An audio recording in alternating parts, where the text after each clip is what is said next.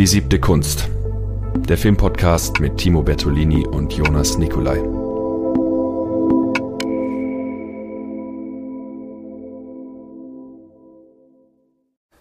Lache und die Welt lacht mit dir. Weine und du weinst allein. Ja, eines der einprägsamsten Zitate aus dem, wie ich finde, besten Film der Vengeance-Trilogie von Park Chan-wook, nämlich stammt dieses Zitat aus dem Film Old Boy. Und äh, über diese Trilogie wollen wir heute sprechen und da sind wir direkt bei der ersten Diskrepanz angelangt. Du kannst dieser abgöttischen Liebe, die ich dem Film Old Boy entgegenbringe, wenig bis weniger abgewinnen, als ich das tue. Ja, ich würde nicht sagen wenig. Es ist nicht, es ist für mich der schlechteste Teil der Reihe, aber immer noch ein wahnsinnig guter Film. Ich finde nur die anderen sind nochmal wahnsinnig besser. Ja, gut. Äh, da, da, können wir gleich vielleicht auch vertieft in die Analyse dann reinsteigen. Vielleicht ganz kurz für alle, die nicht äh, den, die Vengeance-Trilogie nicht dezidiert etwas sagt. Äh, das sind drei Filme. Der erste Sympathy for Mr. Vengeance aus dem Jahre 2002 aus Korea von Park Chan-wook. Ähm, der, also es sind alles Filme von Park Chan-wook. Dann der zweite Teil ist eben Old Boy von 2003. Ähm, und der dritte Teil ist dann Lady Vengeance ähm, von 2005. Ähm, genau. Und diese Filme wurden im Nachhinein so zu einer Trilogie äh, zusammengekleistert. Genau, geplant war es ja. nicht. Ähm, es ist zuerst eben Sympathy von Mr. Vengeance rausgekommen, dann Oldboy eigentlich unabhängig davon. Und dann in einem Interview hatte Park Chan-wook die Idee, daraus eine Trilogie zu machen. Und dann hat er Lady Vengeance noch tatsächlich sehr als Schlüsselglied für diese Trilogie auch inszeniert, genau. gemacht. Oldboy ist ähm, zu Recht äh, der, der, bekannteste Film, der wird den meisten auch ein Begriff sein, vielleicht auch durch das zweifelhafte Remake mit Josh Brolin von 2013. von Spike Lee. Von Spike Lee, genau. Und äh, die beiden anderen Filme sind so ein bisschen in den Schatten von Oldboy geraten. Ähm, und das wird sicher, denke ich, was mit der Inszenierungsweise des ersten und des dritten Teils zu tun haben, die sich ja. noch mehr ähneln, als das Oldboy tut, der das doch so ein bisschen raussticht auch. Auch mit dem Namen. Genau. Wo kennt man Park John Wok noch so? Er hat noch gemacht jetzt aktuell zum Beispiel äh, Decision to Leave. Genau, die Frau im Nebel, wie er hierzulande heißen wird. Genau, oder äh, The Handmaiden ist auch noch sehr bekannt von ihm.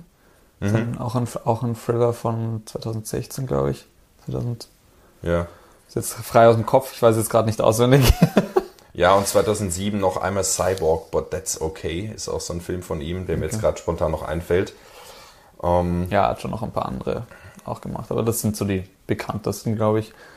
Oldboy ja. ist mit eh der bekannteste überhaupt von ihm. Da war ja, glaube ich, auch, ich bin gerade nicht sicher, ob das Battle Royale war oder ob das Oldboy, Oldboy war, wo Tarantino irgendeinen Preis gewinnen sollte und dann gesagt hat, er will diesen Preis nicht, den soll Battle Royale oder Oldboy, einer von den Filmen war es, bekommen und hat sich dafür eingesetzt, dass dieser andere Film eben den Preis bekommt und Tarantino. Statt Kill Bill, oder? Statt Kill Bill oder, ja, vermutlich war es Kill Bill, genau. Ähm, und Tarantino ist ja auch immer schon ein äh, Streiter für das äh, asiatische Kino gewesen und hat es ja durch Kill Bill auch so ein bisschen äh, ins westliche Bewusstsein noch stärker gerückt. Das ist, glaube ich, auch mit ein Grund, warum Oldboy dann damals so, so krasse Wellen geschlagen hat, auch international. Mhm. Natürlich. Und er ist eben äh, viel, viel eingänglicher inszeniert als die beiden anderen Filme. Genau, aber da kommen wir dann eh noch dazu. Ja. Fangen wir vielleicht mit dem ersten Film der Reihe an. Genau, bisschen Chronologie schadet nie. genau. Ähm, und zwar Sympathy for Mr. Vengeance. Magst du kurz erzählen, worum es denn da grob geht? Ja, danke für, für, für die, für diese tolle Aufgabe.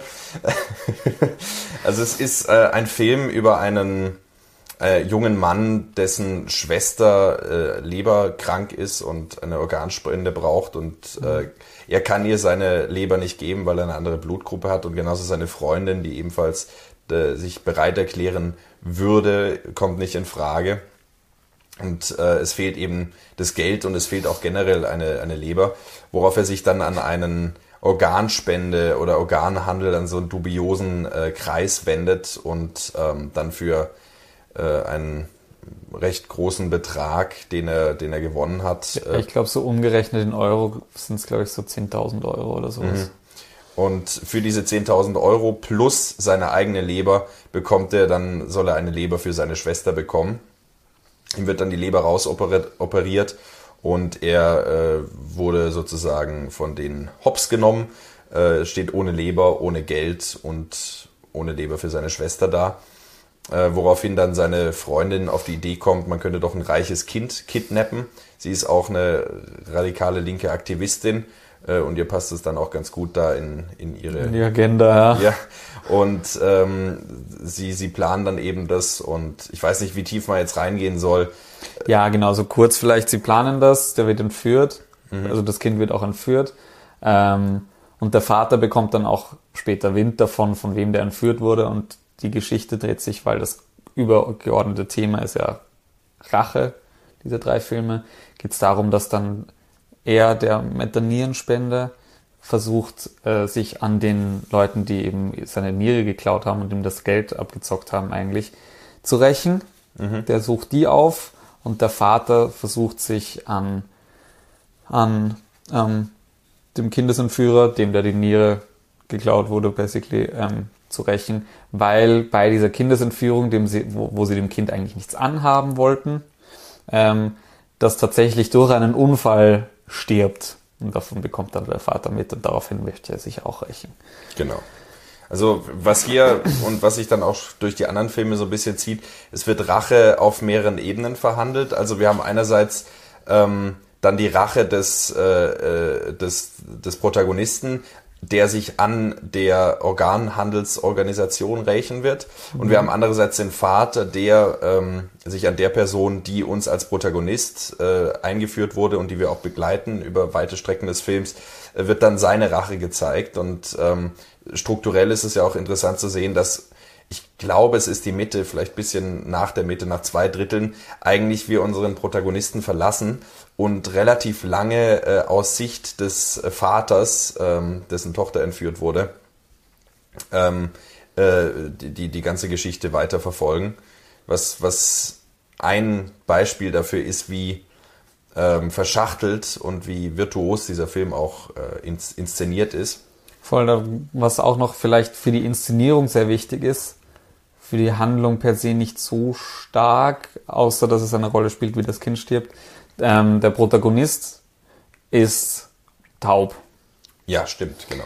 Das ist ganz wichtig, gerade für die Soundinszenierung von dem Film auch. Also du hast auch sehr viel oft einmal gemutete Töne drinnen oder hast dann, hast dann eine, ein Voice-Over, das drüber spricht mit, mit, mit Untertiteln oder Einblendungen, Titeleinblendungen. Das ist ja auch der essentielle Moment, dass der Unfall passieren kann genau. als das entführte Kind ähm, äh, stirbt. Genau. Weil er es eben nicht hören kann, weil er ihr den Rücken. Genau. Er hört es nicht. Sie geht ihm über eine Brücke nach und stürzt ins Wasser und ruft um Hilfe. Und zugegen sind da gerade nur er selber, der, mhm. der das schreiende Mädel halt nicht hört. Und ein geistig behinderter Typ, der irgendwie selber auch gar nicht mehr gescheit schwimmen kann, actually. Mhm. Ähm, und auch nicht gescheit sich artikulieren kann. Also auch da irgendwie sehr machtlos ist in der Situation. Und auch realitätsfern zu sein scheint, denn das Einzige, was ihn eigentlich interessiert, ist die Halskette, die das tote Mädchen um den Hals hat. Wenn er dann ins Wasser stürzt und einfach nur dem Mädchen, dem toten Mädchen die Halskette abnimmt. Genau. Und er taucht ja dann später bei sozusagen dem finalen Racheakt, taucht er wieder auf und ist eigentlich immer so ein unschuldiger Zeuge des Geschehens. Ja. Und ähm, aber generell ist der Film ja nicht sehr chronologisch erzählt oder springt immer wieder mal zurück, arbeitet viel mit Metaphern, die ausge, ausgeführt werden und so weiter. Und wichtige Informationen werden dann auch nur in so einem Nebensatz mal erwähnt. Ja, voll. Er lässt vor allem in den essentiellen Szenen eigentlich, die spart er oft einmal aus. Mhm. So, die Kindesentführung wird ausgelassen, die Operation an ihm, an der Niere, die wird ausgelassen. Ähm, die finale Konfrontation zwischen den zwei, also dem Vater und dem Entführer, die wird auch ausgelassen in Wirklichkeit. Insofern, dass es da nicht zu einer, zu einer aufgeladenen Szenerie kommt, sondern ähm, ja, der eine, der eine greift an eine Tür, die halt gelingt ist und wird dadurch ohnmächtig, weil er einen Elektroschock kriegt, mhm. ähm, die, der, die der Vater so eingerichtet hat. Und das ist dann die finale Konfrontation unter Anführungszeichen schon. Danach ja, ist er ja schon weg, wehrlos ihm gegenüber. Also es gibt keinen Moment, wo sie dann auf gleicher Ebene genau, miteinander es gibt, stehen. Es gibt keinen Showdown in dem Sinne. Genau. Und das ist auch in, also Lady Vengeance ähnlich. Da findet auch wenig ähm, da gibt's äh, auch äh, Kampf statt in dem Sinne. Voll, da gibt es auch so einen Spannungsaufbau und so eine, so eine unterwältigende Entladung davon eigentlich. Mhm. Und es ist bei Oldboy ganz anders. Der wirklich, wir denken an die berühmte Szene, wo er sich den Gang zu seinen Entführern äh, äh, freikämpft, nur mit einem Hammer. Ähm, äh, in der wirklich ja ein, ein, ein körperlicher Kampf stattfindet, der in beide Richtungen ausgehen kann. Und diese Form der Spannung finden wir bei den anderen beiden Filmen nicht, was die vielleicht, was vielleicht mitunter dazu beiträgt, dass sie dadurch noch sperriger werden. Ja, wobei bei der letzten, also selbst bei Oldboy, bei der Konfrontation mit dem Bösewicht am Schluss, ähm, der Protagonist auch wieder trotzdem sehr machtlos ist durch die Situation dann. Ja. Also das ist auch so ein Thema, das sich durch die ganze Reihe ein bisschen durchzieht. Alle die, die von dieser Macht, äh, von dieser Rache so besessen sind, sind dann unter dieser Rache eigentlich sehr machtlos wieder in ihrem Handeln oft einmal. Ja. Oder manövrieren sich in Situationen, wo sie dann selber gar keinen Einfluss mehr drauf haben, was was eigentlich passiert. Die, die Rache verselbstständigt sich ja dann irgendwann ja. und sie verlieren eigentlich die Kontrolle. Alles. Das, das zieht sich durch, eben die Rache äh, wird äh, nicht mit, also die Selbstjustiz, die ja stattfindet, wird niemals mit moralischem Zeigefinger verurteilt oder irgendwas so, ja, hört aber auf das Gesetz, sondern ähm, es ist eigentlich die natürlichen Auswirkungen, die mhm. Schuldgefühle, die Unerfüllbarkeit eigentlich, oder wenn man diesem Ideal der Rache ja teilweise über Jahre hinweg, über 15 Jahre im ersten, über 13, äh, im zweiten, über 13 Jahre im letzten, ähm, wie dieses, ähm, wie dieses Ziel, was man sich da aufgebaut hat, äh, über ein Leben lang dieses Ideal und dann kommt diese Erfüllung und dieser Moment der Ernüchterung danach und man merkt, man ist eigentlich falschen Idealen hinterhergerannt und dann steht man da. Und es sorgt auch dafür, dass letztendlich in allen Filmen mehr oder weniger ähm, bis auf den letzten eigentlich kein wirklicher Ausweg da ist. Also im ersten mhm. sind am Schluss alle tot. Ähm, Im zweiten äh, von, der, von der Wut eigentlich zerfressen sozusagen. Genau. Und im, im zweiten erschießt sich der, äh, der sich am Protagonisten rächende ja auch als sein Racheakt sozusagen vollführt ist. Ähm, ja, da sagen wir dann eh noch ein bisschen mehr dazu nachher. Genau, wenn wir genau. Zu kommen. Äh, Aber ja. Bleib, genau, das, das ist eben was, was sich was sich da durchzieht. Und im ersten ist es vielleicht am radikalsten in, in der Hinsicht, dass äh, alle sozusagen dann weg sind und mhm. nichts mehr übrig bleibt nach der Rache. Ähm, genau, beide sterben eigentlich. Genau. Also, das ziemlich brutal sogar. Ja, die, die, die Filme sind alle von einer doch recht äh, gnadenlosen Gewalt auch gezeichnet. Mhm. Wobei es, also zum Beispiel bei Mr. Sympathy for Mr. Vengeance, der könnte ja noch weit brutaler sein. Der lässt die schlimmsten Szenen unter Anführungszeichen aus. Mhm. Also auch wo, wo dann der Entführer, der mit den grünen Haaren, der Stumme eben, der am Schluss, der Protagonist am Schluss zerstümmelt wird. Park Dong-jin. Ja, ich glaube, wir sparen euch die Namen, weil das für die nichts. ja. Der ähm, grünhaarige Protagonist. Genau, der wird dann von dem Vater des Kindes ähm, zer, zerstückelt und zerkleinert am Schluss, aber auch das sieht man dann eigentlich, da ist auch ein Hardcut dazwischen und da mhm. sieht man dann auch nur ähm, vorher, dass er stirbt und nachher, dass er äh, dass halt blutige Säcke rumliegen. Ja. Aber ich glaube, du hast gerade vorher was angesprochen, ähm, dass, dass gerade, dass gerade man sehr viel mitfühlt bei diesen Filmen. Also, dass da eben so eine Nähe zu den Figuren auch entsteht. Und man, man, ähm, ich weiß nicht mehr genau, wie du es formuliert hast, aber dass man, dass man durch diese Aussparungen auch mhm. ähm, nicht per se mit den Protagonisten, von denen ja die Rache eigentlich gerechtfertigt sein soll, mhm. was normalerweise in so Revenge-Movies stattfindet. Da gibt's ja trotzdem, also moralisch ist das ja trotzdem eigentlich die negative Seite, aber es gibt immer eine Erklärung dafür, warum das jetzt positiv ist. Und dadurch, dass wir so nah bei den Charakteren sind, fühlen wir uns sehr in die Charaktere hinein, mhm. obwohl die Handlungen, die sie, die sie ähm, begehen, nicht gerechtfertigt werden in den Filmen eigentlich. Mhm. Die bleiben eben sehr neutral da, durch diese Aussparungen auch. Deswegen auch Sympathy von Mr. Vengeance, weil am Schluss fühlt man ja trotzdem mit dem Leid, wo die durch mussten. Für ja, die Hauptcharaktere. Und, und eben aber beide Seiten. Das finde ich bei dem ersten so schön, eben diese Trennung in zwei Protagonisten, die bei der Hälfte wechseln. Ich glaube, äh, Fallen Angels von, von Wong Kar Wai geht da ähnlich vor, dass er, oder Chunking Express, ich weiß nicht, nicht, dass ich mistrede, ich glaube Fallen Angels, wo der Film nach der Hälfte, eine Person läuft an einer anderen vorbei und wir folgen der anderen Person für den restlichen Film. Mhm. Und diese Struktur finden wir hier auch. Ähm, und es ist so am Anfang, äh, er, er will ja, es ist ja so ein klassisches Melodram-Thema. Lars von Trier macht es in Dancer in the Dark auch, ob es jetzt Organspende oder Augenoperation ist. Menschen in Not, die aufgrund des äh, repressiven Systems sich äh, grundlegende human humanitäre Dienstleistungen nicht leisten können. Ähm, und wir sind voll auf der Seite von denen, weil wir, wir denken uns, ja, die muss ja überleben. Äh, die braucht ja, die braucht ja eine Niere, also was, was sollen die denn machen? Ja. Und dann äh, fängt die äh, Freundin von ihm, die, die äh, Aktivistin, dann auch immer davon zu reden, dass diese reichen Arschlöcher da äh, das sowieso mal verdient haben und so weiter. Und im Nachhinein ist das Familienverhältnis vermutlich viel besser und so weiter. Und beginnt es zu rechtfertigen und so weiter. Und man kann da durchaus mitgehen bis zum gewissen Grad und sich denken, ja, eigentlich schon. Und dann kommt dieser Wechsel, wo sie das Kind entführen. Wo sie das Kind entführen und da ist ja noch alles erstmal in Ordnung, da ist es fast ein bisschen lustig. So, wenn sie das Kind dann da haben und sie sind ja total nett zu ihm und haben ja keine bösen Absichten und das Kind mag die beiden ja auch mhm. und es ist erst so lustig und dann kommt eben der Vater, den sie, äh, also sie haben das Opfer ganz spontan gewechselt äh, auf, aufgrund der Komplikation, dass der eine ihn erkennen könnte, weil es sein Arbeits Arbeitgeber ist, worauf sie spontan einen anderen Reichen nehmen und dessen Kind äh, entführen. Da stellt sich dann raus, die Frau hat ihn verlassen, äh, er ist fast pleite und so weiter und hat eigentlich niemand mehr außer seine Tochter.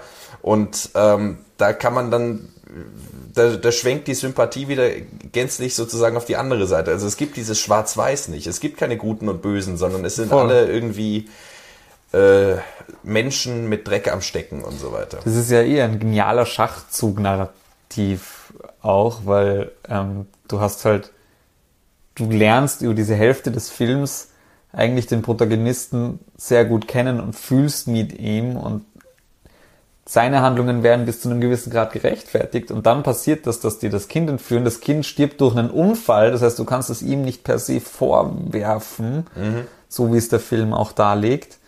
Ähm, und dadurch sind aber die, die Rachegefühle des Vaters auch total gerechtfertigt gegenüber der Person, die wir eigentlich, für die wir eigentlich mitfiebern. Mhm. Und dadurch sind wir dann auch in so einer Zwickmühle, dass wir uns denken, okay, naja, es ist beides gerechtfertigt und irgendwie auch nicht, weil beides ist schon zu weit gegangen eigentlich. Mhm.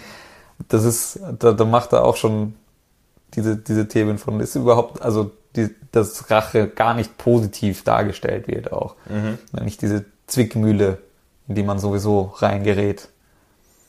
Ja, also er macht eben diese Ambivalenz auf. Ähm, und was mich jetzt aber an dem ersten Film doch so ein wenig stört, ist ähm, einerseits ja Einfühlung und dann dieses Hin und Her wechseln zwischen den Sympathien und zwischen den Protagonisten. Auf der anderen Seite diese sehr äh, ich sag mal, äh, Filmhochschule gerade abgeschlossen und dann so, ui, was kann man alles mit der Kamera machen? Ich stelle mal einen Spiegel ins, äh, vor die Kamera und die Leute sitzen dahinter und man sieht die gar nicht, während sie reden und so weiter. Ähm, und lauter solche Spielereien durchziehen ja den Film. Äh, großartige Aufnahmen natürlich und äh, ich bin ja auch immer sehr dafür, dass man das filmische Vokabular erweitert durch, durch neue Filme. Aber es, er ist da noch ist mein Eindruck dabei, so eine Handschrift zu entwickeln. Es ist nicht sein Debüt, aber es ist ähm, noch so ein bisschen unausgereift. Es sind viele kreative äh, Ideen da und mhm. in, innovative ähm, äh, äh, Bilder und alles, aber ähm, es ist noch so ein bisschen verspielt um des Verspieltseins willen, habe ich. Und in den beiden anderen Filmen schafft er es viel stärker, vor allem in Oldboy ähm, wirklich auf das Wesentliche zu reduzieren und auch die äh, ausgefallene Bildsprache, die ja auch bei Oldboy stattfindet, doch immer im Dienste äh, des, des Werkes zu betreiben. Und hier habe ich häufig den Eindruck, oder mir ging es ganz persönlich einfach so, dass die Inszenierweise Mhm. und das, was der Film vermitteln will, sich gegenseitig ein bisschen im Weg stehen. Ähm, und da geht's nicht um Verfremdung im Sinne von Brecht oder sowas, sondern da geht's, glaube ich, dieser Film ist schon darauf angelegt, auch mit eben Sympathie und Einfühlung zu spielen und das hin und her zu werfen. Ja. Ähm, und deswegen ist es ein Film, den ich sehr zu schätzen weiß, aber den ich niemals lieben werde. Und das ist, das ist, äh, glaube ich, mein Problem ein bisschen mit dem Film. Ja, da kommen wir dann vielleicht dann beim Oldboy dazu noch, Ja. weil da habe ich dann auch was dazu zu sagen. Das kann ich dann vielleicht erklären, wenn, wenn wir bei Oldboy angekommen sind. Aber Ja. ich verstehe, was, was du meinst. Ich sehe das halt ein bisschen anders. Ja, bitte? Aber ja, wir führen das gleich aus. Für wir gleich aus? Ja, Okay. mach mal. Ähm, ja, weil ich, ich, ich wäre, ich wüsste auch jetzt nicht mehr arg viel zu Mr. Vengeance zu sagen. Ja, man kann vielleicht noch kurz so hervorheben, ähm, weil es gibt schon so ein bisschen eine, eine, eine Narratologie, die sich durchzieht durch die Filme. Wenn, man, wenn man sich überlegt, dass, dass so, ich meine, okay, es ist die Vengeance-Trilogie, dass die Rache so ein bisschen der Hauptcharakter der ganzen Trilogie ist. Ähm, ist das, ist der Film eben der Aspekt der, der Wut, der Rache. Weil hier in dem im, im äh, Sympathy for Mr. Vengeance ag agieren alle, die irgendwie sich auf die Rache stützen, ähm, aus der Wut heraus. Da geht es darum, also da, die Emotion, die die Charaktere in diesem Film haben, was wenn es um Rache geht, ist wütend zu sein und deswegen Rache begehen zu wollen. Ja, affektive Rache. Ja. Also die Wut des Protagonisten äh, aufgrund davon. Sauer auf die Welt, sauer auf den anderen. Ja, äh, sauer auf, auf die Organspendefirma, die sozusagen ihm die, die, die Leber rausnimmt und ihn dann liegen lässt. Aber schon auch auf die, ich meine, nicht, nicht nur schon, also die Welt spielt ihm schon auch mies mit. So. Auch, ja. Er wird dann dadurch wieder zu schlechten Taten getrieben, aber es hört da ja nicht dann auf. Das ist ja das, Wo hört's dann nicht auf? naja, das Kind stirbt, das, das, das hätte, Aber das ist ja kein Racheakt, das ist ja nein, einfach eh nur nicht, aber das Unaufmerksamkeit. spielt ihm, das spielt ihm, spielt ihm die Welt nochmal böse zu. Aber wie, wie reagiert er darauf? Also die Welt. Das ist der Moment, das ist der Moment, wo er wirklich beschließt, die Rache aktiv zu begehen an den, an den Ach so, ja, okay. Mhm.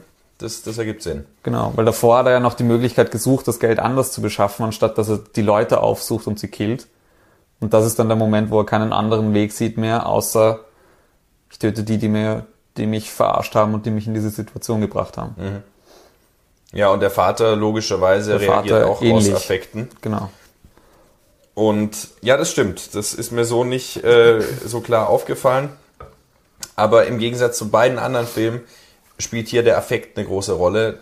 Während bei beiden anderen Filmen ist eben, wir hatten es vorher schon gesagt, einmal spielen 15 Jahre, einmal 13 Jahre eine Rolle. Also eine lange Zeitspanne, über die, hin, äh, über die hinaus sich die affektive Rache in etwas sehr Rationales und äh, in so eine Lebensaufgabe verwandelt ähm, die dann auch zerbrechen kann. Ich muss da gerade spontan an The Northman denken von Robert Eggers, ähm, als Ähnlich der Protagonist, äh, nachdem diese ganze äh, nachdem diese ganze Entmachtung seines Vaters stattgefunden hat, zurückkehrt und seine Mutter in dessen Händen findet und, und sagt, ich werde dich befreien. Und sie sagt, was willst du? Ich bin glücklich so, es ist viel schöner als davor. Und wie da so eine Welt zusammenbricht und so ein Ideal. Ähm, Auch getrieben von Rache. Eigentlich die Jahre über. Genau, genau. Und äh, das finden wir in den anderen äh, Filmen auch äh, so vorhanden. Dann kommen wir zum nächsten Film, oder? Genau, dann kommen wir jetzt zu Old Boy.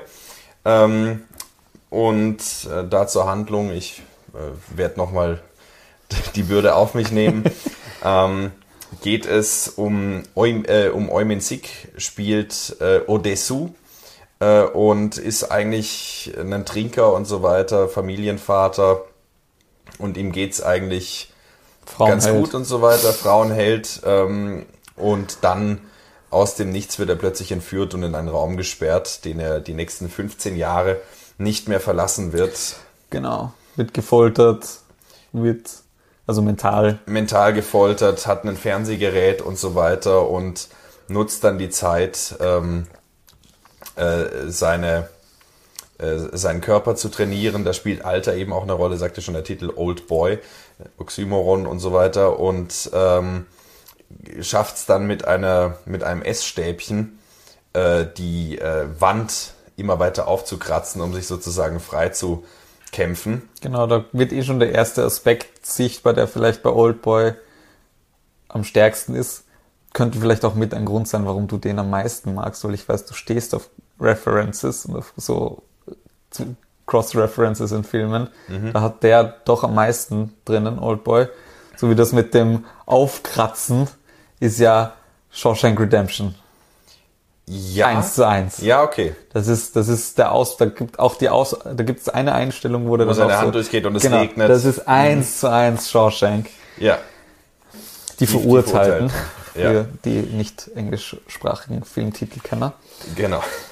Ähm, und wer jetzt denkt, dass das ein Kammerspiel sei, äh, was ich gerade umfasst habe, waren nur die ersten 20 Minuten. Mhm. Er wird nämlich plötzlich wieder freigelassen. Und die große Frage ist nicht mehr, Hypnotisiert und freigelassen. Hypnoti genau, er wird immer wieder hypnotisiert und so weiter, in, mit Gas in Schlaf versetzt und so weiter, wird sein Zimmer aufgeräumt und so. Genau, ja. Und äh, es ist auch relativ klar, dass dieses Essstäbchen, er kriegt nämlich ein metallenes Essstäbchen zu seinen zwei normalen Essstäbchen dazu. Sprich, es ist eine ganz bewusste Entscheidung, ihm was zu geben, dass er das psychologisch durchhält. ja. Ähm, und die Frage, die sich am Anfang gestellt hat, wer hat ihn eingesperrt, ähm, dreht sich dann hin zu der Frage, warum hat er ihn wieder rausgelassen?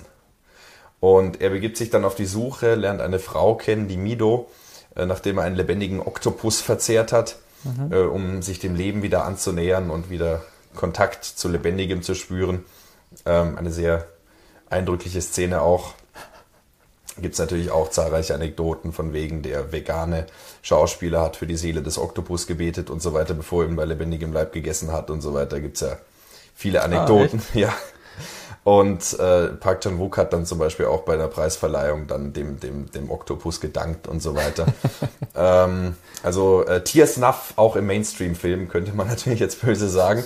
Aber darum geht's überhaupt nicht. Ähm, er lernt dann eine junge Frau kennen, die dort ähm, bedient und sie haben dann ein Liebesverhältnis. Und äh, er geht dann auf die Suche. Und zwar hat er im, äh, im äh, Gefängnistrakt oder in diesem Zimmer, in dem er eingesperrt war, ähm, immer dasselbe Essen gekriegt, nämlich so äh, so äh, irgend, irgend, so, Teig, so Teigtäschchen. Ja, genau, Ähm, da findet er halt dann den Genau, er sucht, darüber. er sucht dann alle Restaurants ab und versucht den Geschmack zu erkennen äh, und findet auf die Weise dann tatsächlich äh, den Ort wieder und dann entspinnt sich da so eine Rachegeschichte. Bei dem Film würde ich tatsächlich auch dafür plädieren, den finalen Twist im Dunkeln zu lassen. Tatsächlich. es kommt darauf an, wenn sich ein Punkt anbietet, äh, da- dass man das wirklich explizit aussprechen muss. Aber von meiner Seite kann man, glaube ich, alle Themen gut abhandeln, äh, ohne darauf einzugehen. Aber wenn es Not tut, können wir ja nochmal kurz was dazu sagen. Weil das Schöne Mhm. Ja, ist, okay.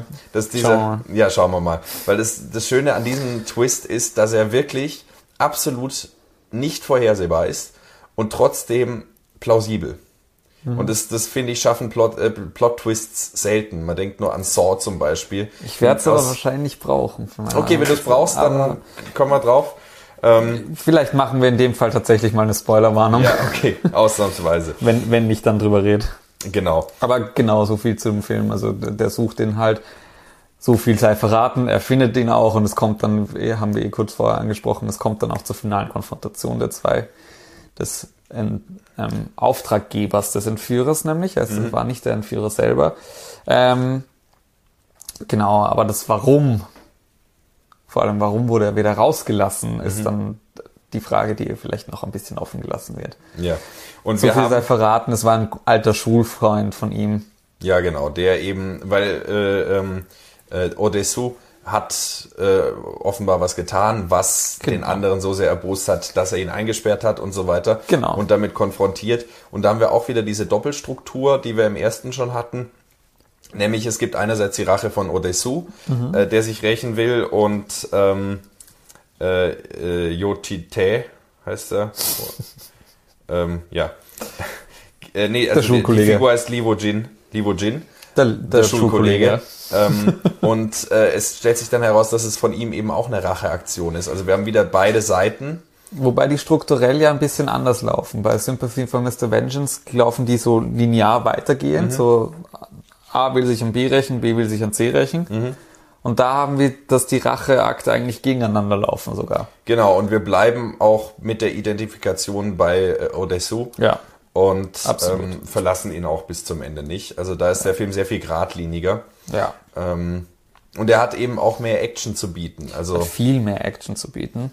Also direkt, wenn er rauskommt und seine im, in Gefangenschaft erprobten Kampfkünste direkt mal ein paar äh, Schlägertypen auf der Straße auslässt, ähm, und dann eben diese berühmte Szene im Gang, wenn er dann sich äh, in den Raum wieder reinkämpft. Denkt man fast an, an alte Beat'em-Up-Spiele, irgendwie Street Fighter oder Tekken oder sowas. Genau, es ist auch auf so diese, seitlich gefilmt. Genau, auf die Art und Weise. Das ist eine Plansequenz.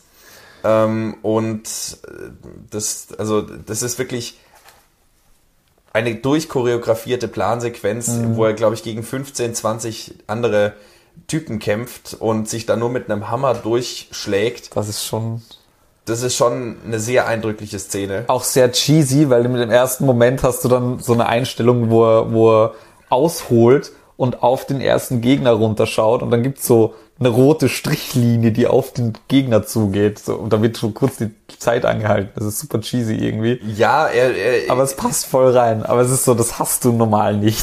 Und eben, das meinte ich vorhin schon. Er schafft es, äh, kreative Bilder zu erzeugen, mit Sachen zu spielen, die Zeit anzuhalten, Texteinblendung zu machen, Grafiken ja. einzublenden, wie das Lars von Trier oder Tarantino auch macht. Oder auch bei Symphony von Mr. Vengeance, wenn dann die Kamera schief legt oder plötzlich, wenn sie die Treppen raufgehen, das Bild in so einem, zu einem viel schmäleren, fast 4 zu 3 Bild wird mhm. und, und das einen ganzen schwarz-weiß Stummfilm-Charakter kriegt. Und er hat es in Sympathy for Mr. Vengeance sogar zweimal. Ich dachte erst, da wäre irgendwie ein dunkler Betonpfeiler im Vordergrund, der das mhm. Bild beschneidet. Aber es fehlen einmal rechts und am, beim anderen mal links so äh, 5% des, ja. des Bildschirms. Ähm, und diese Formspielerei und dieses, äh, diese Lust auf Neues, äh, das hat er auch, finde ich, hier nicht verloren. Ja, absolut. Das zieht sich doch alle Filme durch. Nur schafft er es hier, und damit kommen wir zu dem Punkt von vorher vielleicht, mhm. ähm, dass das Ganze eben im Sinne der Handlung passiert und man trotzdem ein unheimlich immersives Kinoerlebnis haben kann. Ähm, gerade weil wir bei den Protagonisten bleiben. Und ähm, alle, alle Bilder, die außergewöhnlich sind, die aus der Reihe fallen, sind alle ähm, sozusagen im, im Sinne der Erzählung äh, und stehen dem nicht entgegen, wie das bei Sympathy for Mr. Vengeance der Fall wäre. Ja, bin ich mir nicht so ganz sicher, ob ich eben da d'accord bin mit dir. Ich glaube, dass sich Park Chan-wook doch sehr be bewusst ist über seinen kulturellen Hintergrund und auch über sein Zielpublikum. Mhm. Und ich glaube, dass gerade Old Boy auch mit diesem Revenge-Movie-Hype und Kill Bill, Tarantino und da gab es ja Battle Royale etc. Da gab es einerseits einen Hype der, um, um asiatisches Kino, Lost in Translation war ja auch zu der Zeit. Ach so, ich dachte ähm, kurz Lost in Translation, was hat das damit zu tun? Aber ja. Es ist zu der Zeit rausgekommen. Ja, ja. Das heißt, die, die westliche Welt, Hollywood hat asiatisches Kino zu der Zeit entdeckt für sich. Ähm, ich glaube wirklich ausgelöst das, auch durch Battle Royale. Also ja, voll Battle, Battle Royale. Ähm, der übrigens viel besser ist als die Tribute von Pane-Filme und auf viel coolere Art und Weise dieselbe Thematik verhandelt. Ja, finde ich auch. Aber ähm, dass da auch die Intention bei Park Chan-wook mehr war, das ein bisschen westlicher zu inszenieren. Also ich habe das, was ich hatte, wie ich die drei Filme gesehen habe, Old Boy habe ich am einfachsten verstanden. Mhm. Oldboy ist für unsere Inszenierweise am konventionellsten, unglaublich rigoros auch inszeniert. Er arbeitet extrem feinfühlig und genau mit Motiven und mit, was du eh gesagt hast, er spielt sich mit den filmischen Mitteln und ist dabei, verliert aber dabei nicht an seiner Präzision. Mhm. Und vielleicht deute ich das auch anders. Ich finde schon auch, dass er in den anderen zwei Filmen ein bisschen seine Präzision verliert, aber ich sehe das eher als subjektives Mankel, weil ich weil ich das Gefühl habe, dass die anderen zwei Filme mehr auf ein koreanisches Publikum ähm, angelegt sind. Und ich habe zum Beispiel bei Lady Vengeance gibt's einige Motive mhm. und Symboliken, die ich nicht verstehe, wo ich, wo ich aber allein von der Inszenierweise sehe, dass das für eine koreanische Kultur anders und leichter nachvollziehbar ist, weil die Symboliken nicht auf unsere westliche Kultur ausgelegt sind. Und Oldboy hat da, glaube ich, noch am meisten ein westliches Publikum auch im Hintergrund. Damit unterstellst du jetzt Park Chan-wook ein sehr ökonomisches Kalkül, was, was erstens ähm, sicherlich sein kann. Ich würde trotzdem widersprechen, mache ich gleich. Äh, zum anderen ähm, ergibt es ja logisch keinen Sinn, wenn man wirklich ihm das attestieren möchte, mhm. nach einem Welterfolg wie Oldboy wieder einen auf ein kleineres Publikum zugeschnittenen Film zu machen. Also der logische Schritt, wenn er so mhm. denken sollte, wäre doch, einen noch westlicheren Film zu machen. Ja, sehe ich auch so, wobei man das ja auch bei seinen späteren Filmen jetzt merkt. Also Decision to Leave hatte, finde ich, auch sehr viele Motive, die ähm, glaube ich, eher nochmal auf die koreanische Kultur zugeschnitten sind. Ähm, anders, Little ähm, Drummer Girl heißt die Serie, mhm. hat auch ein komplett, ähm, ich glaube, äh, mit BBC co-produziert. Da ist er eigentlich als Koreaner fast der Einzelfall in der ganzen Regie-Schiene, mhm. also in der ganzen Produktionsschiene. Ähm, und das ist natürlich mehr westernized als andere Produktionen. Also ich glaube, dass da vielleicht nicht so bewusst, wie ich es jetzt ausgedrückt habe, aber doch schon im Hintergrund ein Bewusstsein dafür da ist, dass es da Unterschiede gibt. Ähm, beziehungsweise dass daraus so resultiert, dass er teilweise Motive benutzt, die für uns untypisch sind und nicht so leicht nachvollziehbar sind. Bei Decision to Leave zum Beispiel ist ja auch das Ding, dass Park Chan-wook, also deswegen komme ich überhaupt auch ein bisschen auf die Idee, dass Park Chan-wook auch gesagt hat, dass er überlegt, eine westliche Version des Films zu drehen, ah, westernisierte Version des Films zu drehen, weil er in der Rezeption das Gefühl bekommen hat, dass die, dass die westlichen Länder seinen Film nicht richtig verstanden haben. Mhm. Also da glaube ich schon, dass Park Chan-wook auf jeden Fall ein Bewusstsein dafür hat. Mhm. Und für mich fühlt sich Oldboy von diesen drei Filmen der als, am ehesten als der an, der am westernisiertesten ist. Okay, ja, damit würde ich auch mitgehen. Ähm, das Ding ist nur das, ähm, also es, es klang jetzt eh schon mit, aber man muss es in aller Explizitheit nochmal sagen.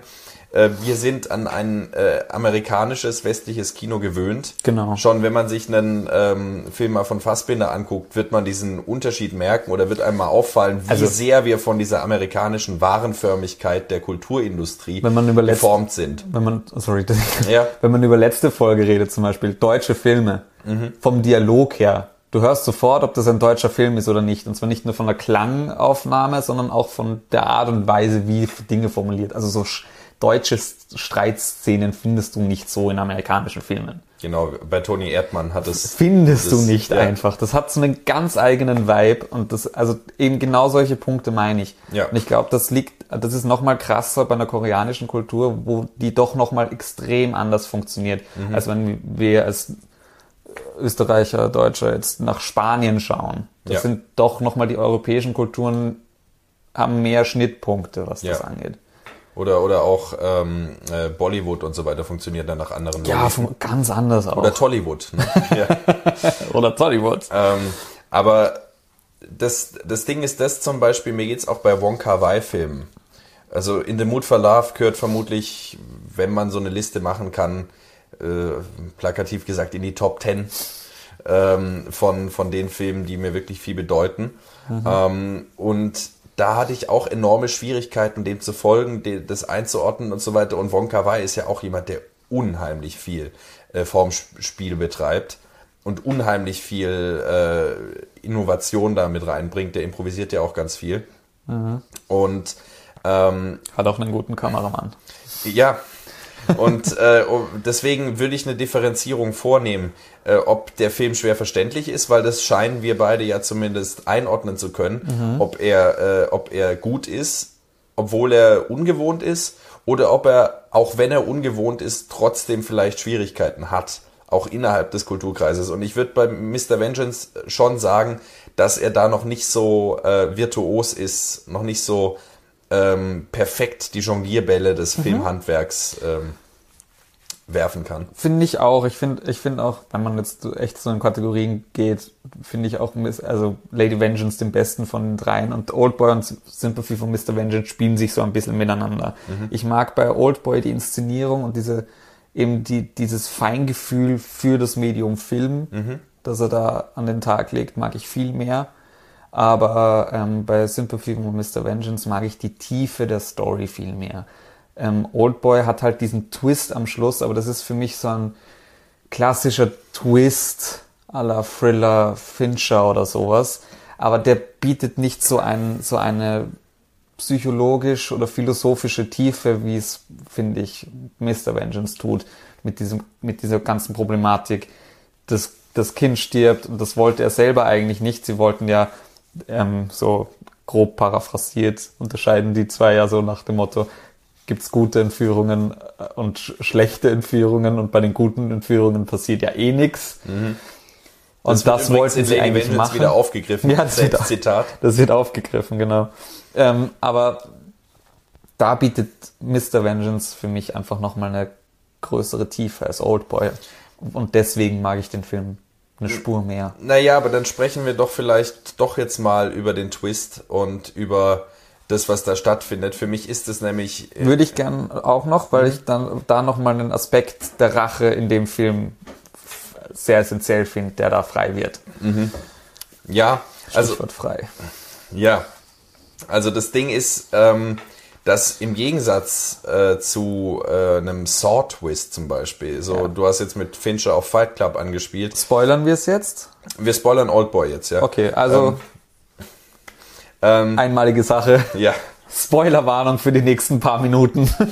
ähm, äh, dass hier sich schon etwas auftut. Und zwar ist die Situation die, wir sagen es ganz kurz, er äh, findet seinen ehemaligen Schulfreund, äh, der ihn 15 Jahre eingesperrt hat. Und es stellt sich dann eben raus, dass ähm, der Schulfreund, das klingt jetzt total konstruiert, aber es ist so virtuos erzählt durch ein äh, Fotoalbum, was durchgeblättert wird. Und man sieht einfach nur eine junge Person, die immer älter wird. Und plötzlich sieht man sie. Ja, Moment, als- aber dazu brauchst du noch einen anderen Punkt, nämlich warum. die hatte ich erwähnt, die Dame. Nein. Ja, das schon. Aber der, der Schulfreund möchte sich rächen, Genau, genau. Ähm, äh, man, Weil? Ja, weil er ein Verhältnis mit seiner Schwester gehabt hat, was der Protagonist rausgefunden hat, weil er das sozusagen, die haben was in einem leeren Klassenzimmer gehabt und er hat das eben von draußen mitgekriegt und Fotos gemacht ja, oder rumerzählt. und rum, rum Irgendwie erzählt. So, ja. äh, und äh, woraufhin sich die Schwester äh, des äh, Schulfreundes das Leben genommen hat und der Schulfreund in ewiger Schmach äh, verschrien aufgrund von Inzest ähm, sein Leben gefristet hat, bis er dann eben auf Rache sinnend beschlossen hat, die Tochter von unserem Protagonisten äh, von ihm zu separieren, um ihm auf die Weise dasselbe zuzuführen, was er als Jugendlicher erlebt hat mit seiner Schwester. Und es stellt sich hier eben heraus, die Frau aus dem, äh, aus dem Restaurant, äh, mit der unser Protagonist eine Beziehung hat nach seiner Gefangenschaft, ist seine, äh, seine Tochter, ähm, was dann in diesem Fotoalbum eben ganz virtuos aufgezeigt wird, indem man dann die, das kleine Mädchen, seine Tochter sieht und er sieht seine Tochter und sie wird von Bild zu Bild immer mehr zu seiner Geliebten. Und diese Erkenntnis äh, stürzt ihn dann eben in die Verzweiflung. Er schneidet sich dann auch die Zunge ab in der, in der Hoffnung, dass der andere seine, seine, seiner Tochter Nichts nichts, erzählt, erzählt, ja. damit sie eben in Unwissenheit bleiben kann. Und ähm, was sich da, finde ich, auftut, ist dieses Moment, was man vielleicht kennt, dass ähm, man etwas tut oder sagt, was einem selber als gar nicht so gravierend erscheint, was aber unheimliche Auswirkungen auf jemand anderen hat. Unser Protagonist hat das nämlich vergessen, dass er überhaupt die zwei gesehen hat damals und das rumerzählt Ja. hat. Das hat er überhaupt, also daran konnte er sich lange nicht erinnern. Ja, es ist ein Jungenstreich eigentlich, Ja. der aber halt äh, entsetzliche Auswirkungen mit sich gebracht hat. Und wenn er das eben dann erkennt, und ich glaube schon, dass er in diesem Moment auch wirklich Reue verspürt, wenngleich die natürlich auch unter dem Druck, von dem Druck äh, überschattet wird, dass seine Tochter potenziell davon erfahren könnte. Ja. Dass trotzdem in dem Moment diese Erkenntnis, dieses, dieses, es geht ihm ein Licht auf und dieses, ach du, ach du Scheiße, was habe ich da angerichtet? Also ein Moment der Empathie sich da auftut und diese Abgründe äh, aufreißt, das finde ich ist schon ein unglaublich intensiver Moment, wo man auch, denke ich, viel rausziehen kann. Mhm. Ähm, und deswegen ist es kein Plot-Twist à la Saw, äh, ja, der Serienkiller lag die ganze Zeit da auf dem Boden äh, und uh, jetzt steht er auf und knallt die Tür zu und krasse Nein. Musik und so weiter. Darum geht's hier überhaupt nicht, sondern das ist eben die, die große Frage mit dem, äh, was tue ich anderen an? Also diese Rache ist, ist da ja so, so ähm, diese, diese Doppel, diese beiden Seiten von Rache, also der, der Rache ausübt und der, oder generell der, der etwas tut und der, der von diesem Tun betroffen ist. was angetan. Ja, das, das verschmilzt hier so virtuos in einer Person, die sozusagen beide Seiten in sich vereint auf mhm. einmal. Und ähm, die Unerträglichkeit der, der, der, der, der Tat ähm, ihn ja dann auch letztendlich zerreißt. Also er geht dann Hypnose, äh, eine Hypnose aufsuchen und bittet darum, dass sie diese Seite von ihm, die um äh, die Tatsache weiß, dass er mit seiner Tochter geschlafen hat, dass er die vergisst und so weiter. Und in der letzten Einstellung wieder wunderschöne Walzermusik, wie generell bei allen Filmen, äh, großartige Musik, mhm. ähm, läuft er dann auf seine Tochter zu, äh, beziehungsweise seine Geliebte und umarmt sie glücklich und in, in der letzten Einstellung sieht man ihn lächeln, aber es ist so ein verzweifeltes Lächeln und es scheint keine Erlösung zu sein, die da stattfindet. Lacht er oder weint er? Lacht er oder weint er? Und ähm, eben diese Unmöglichkeit des Auflösbaren, finde ich, ist hier unheimlich virtuos und portiert. Nur nochmal, um es hervorzuheben, die Geliebte ist, by the way, immer noch seine Tochter. Sie ist immer noch seine Tochter, genau. Das ist nämlich der Punkt, den ich wirklich fand, fantastisch finde in dem Film. Ja. Ähm, dass, es, dass es nicht einfach nur darum geht, er hat mit seiner Tochter geschlafen, sondern der Knackpunkt, wo die Rache wirklich funktioniert hat, ist, er ist verliebt in seine Tochter. Mhm. Und da kann er dem anderen vorwerfen, was er will, da kommt er nicht mehr raus. Ja. Das ist ein Gefühl, das jetzt da ist und damit muss er irgendwie umgehen. Das ist keine Bandaufnahme, die er irgendwie löschen kann.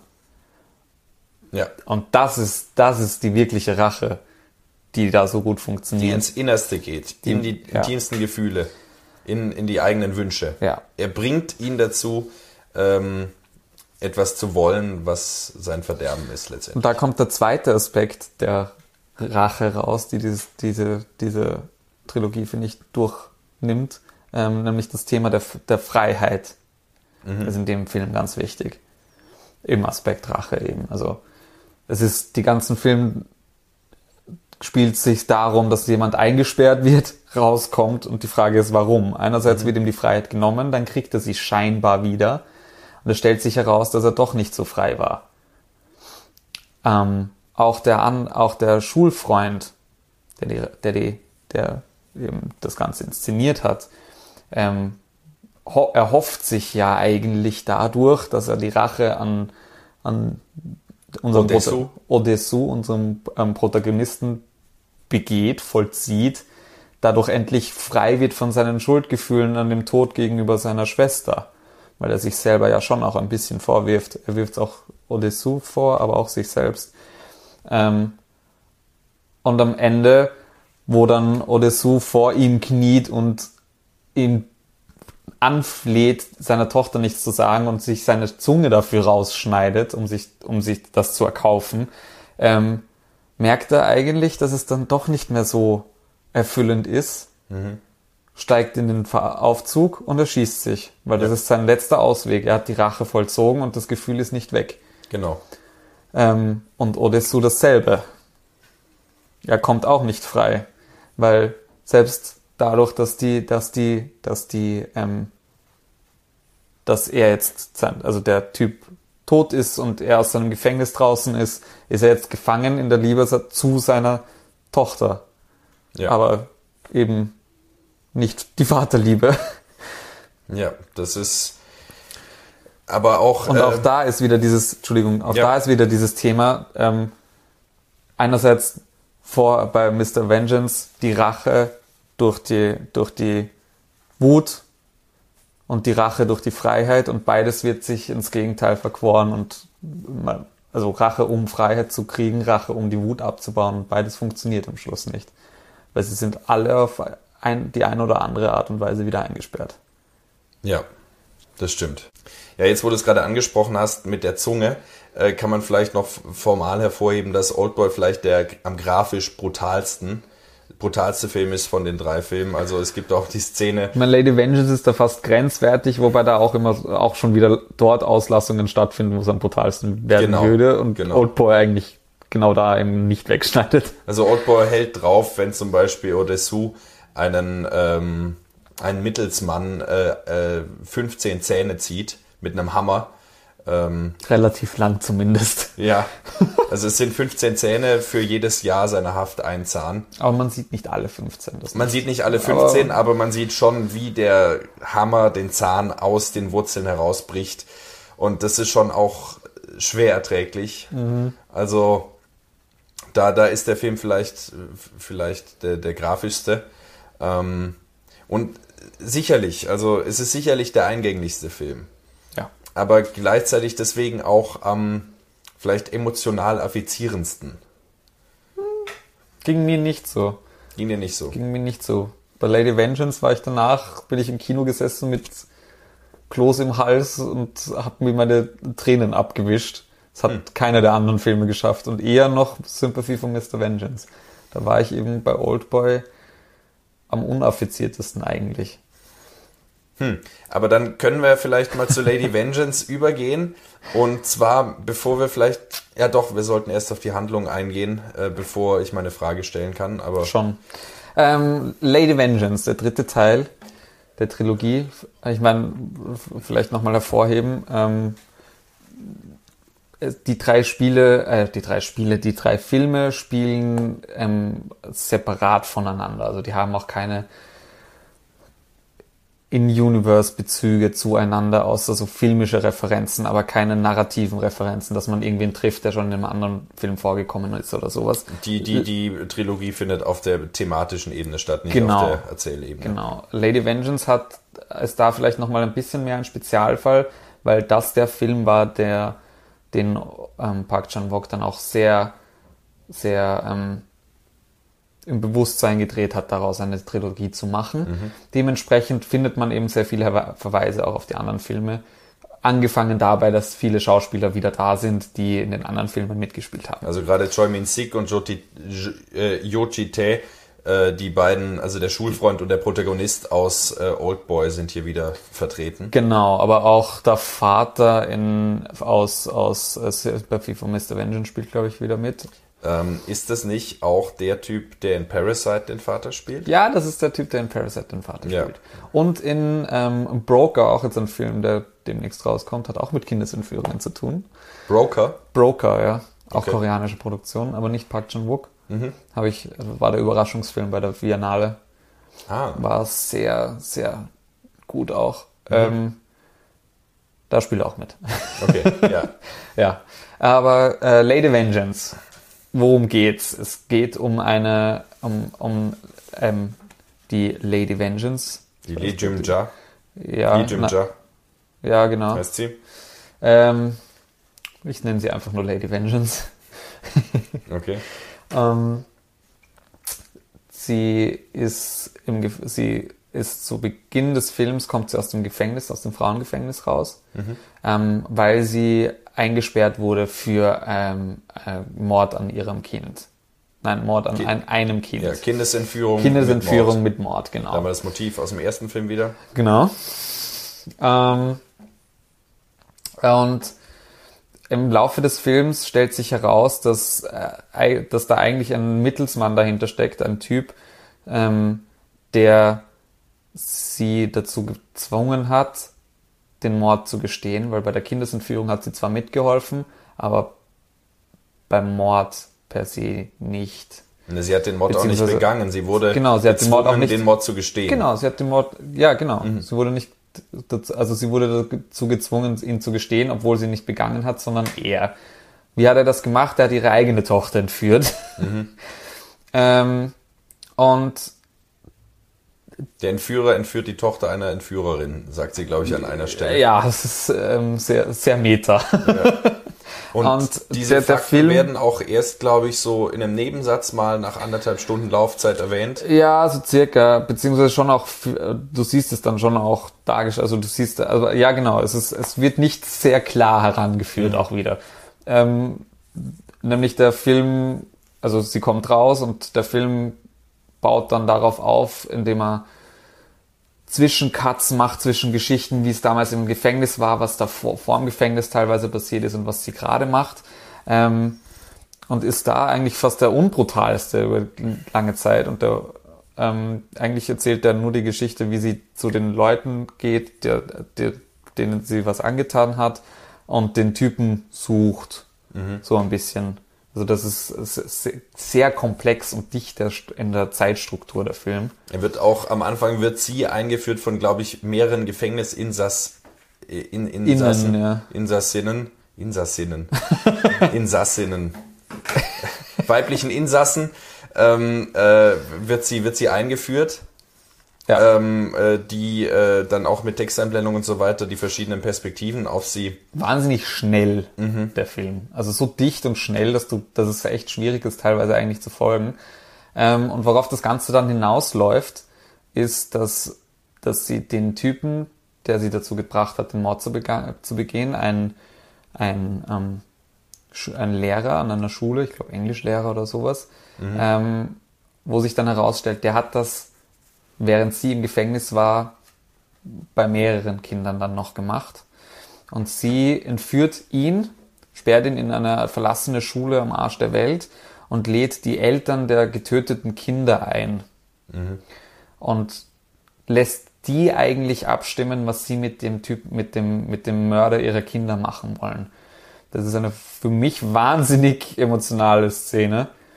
Ähm, wenn die, wenn die, wenn die Eltern da drinnen sitzen, die Videos anschauen von ihren Kindern, wie sie, wie sie da gefoltert werden und umgebracht werden, ähm, und der Mörder im Nebenraum gefesselt, geknebelt ist und die Diskussion mithören kann, wo die, wo die, wo die Eltern mit einem Polizisten darüber diskutieren, ob sie ihn jetzt umbringen oder f- vors Gericht stellen für seine Taten. Und sie entscheiden sich dazu, ihn umzubringen selber und sich direkt an ihm zu rächen. Ähm, und das machen sie dann auch sehr akribisch. Jeder kann ein paar Mal zustechen. Ähm, nacheinander, jeder einzeln, weil genau, es ist wie auf die Toilette gehen. Jeder einzeln. Sie sitzen da am. Rand und wie so auf einer Warteschlange beim Arzt sitzen sie da aufgereiht und dann wird der Nächste in den Saal reingebeten und darf ein paar Mal zustechen.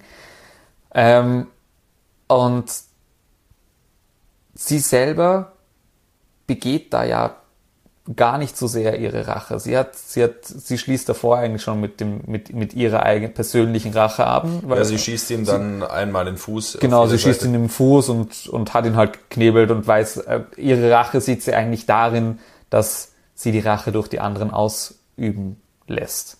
Sie schießt dann alibimäßig noch zweimal in den Kopf der Leiche. Genau.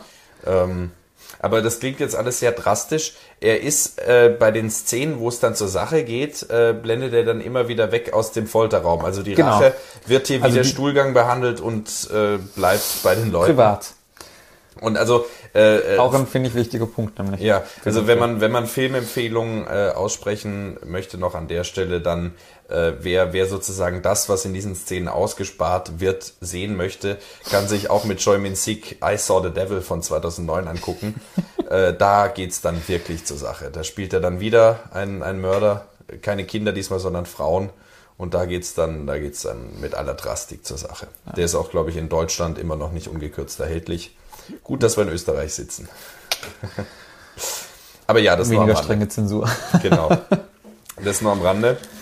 Ähm, Genau, was sich noch ein kleiner Nebenstrang, der sich auch durchzieht, ist, dass sie dann nach Australien fliegt, um ihre Tochter zu holen, die durch bei Pflegeeltern eben in Australien aufgewachsen ist und die zweimal auch wieder eine Sprachbarriere.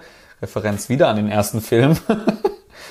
ähm, und da auch so ein bisschen eine Nähe zu ihrer Tochter gewinnt nach den 13 Jahren Gefängnis, 15 Jahren Gefängnis. 13, ich glaube 13 waren es in Lady Vengeance. 13, genau. Ja, ja, genau. Also für mich eine der äh, besten Szenen des Films ist, wo, wo, mich wirklich auch eine Intensität gepackt hat, die ich äh, zuvor nur bei Oldboy hatte, äh, wenn sie den ähm, äh, Kindermörder und äh, Entführer da gefesselt sitzen hat und ihre Tochter ist da immer mit dabei. Also die, die sitzt dann damit rum und äh, die Tochter konfrontiert dann ihre Mutter damit, warum hast du mich zurückgelassen und so weiter, warum hast du mich ähm, an Pflegeeltern nach Australien äh, geben lassen, warum hast du mich äh, abgewiesen. Ah, genau deswegen weiß ich, dass er Englischlehrer ist, weil er da übersetzt, nämlich. Genau. Entschuldigung, Äh, dass ich dir das und- jetzt genommen habe.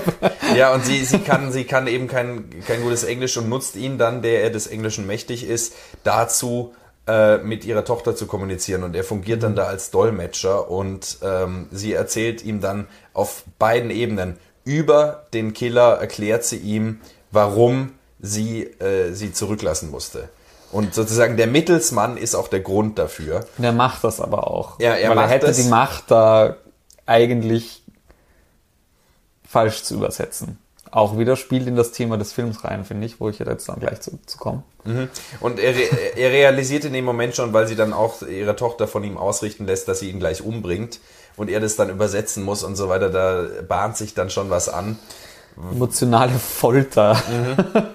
Das, das ist wirklich großartig. Aber abgesehen davon, frage ich mal ganz provokant. Das war meine Einstiegsfrage, die ich vorstellen wollte noch. Ganz provokant erstmal. Nur so als äh, Dis Diskussionsfrage. Was, was fügt Lady Vengeance hinzu, was nicht schon in Oldboy verhandelt wurde? Wiedergutmachung. Das ist auch das Thema des Films. Die weder in Oldboy funktioniert, noch in Lady Vengeance. Die in Oldboy aber auch nicht thematisiert wird. In Oldboy geht es nicht darum, dass es gut gemacht wird. In Oldboy geht es darum, von den Taten der Vergangenheit frei zu kommen. Okay, aber nicht für Punkt. das, Ja, was man mm. angerichtet hat, denjenigen, denen man es angetan hat, wieder Gutmachen zu verschaffen. Also keine. Sie wollen sich eigentlich was antun. Ja. Das stimmt. Äh, Es geht um eine Gerechtigkeit in einem größeren Sinne. Ja. Ja, das ist, das ist ein guter Punkt. Weil eben, das ist, finde ich, ein sehr wichtiger Punkt auch für Lady Vengeance, sie selber als Charakter, auch wenn sie den Mord nicht begangen hat, man erfährt zwar nie, wie genau dieser Tathergang war, man erfährt sehr, also über die konkrete Kindesentführung und den Mord erfährt man fast nichts.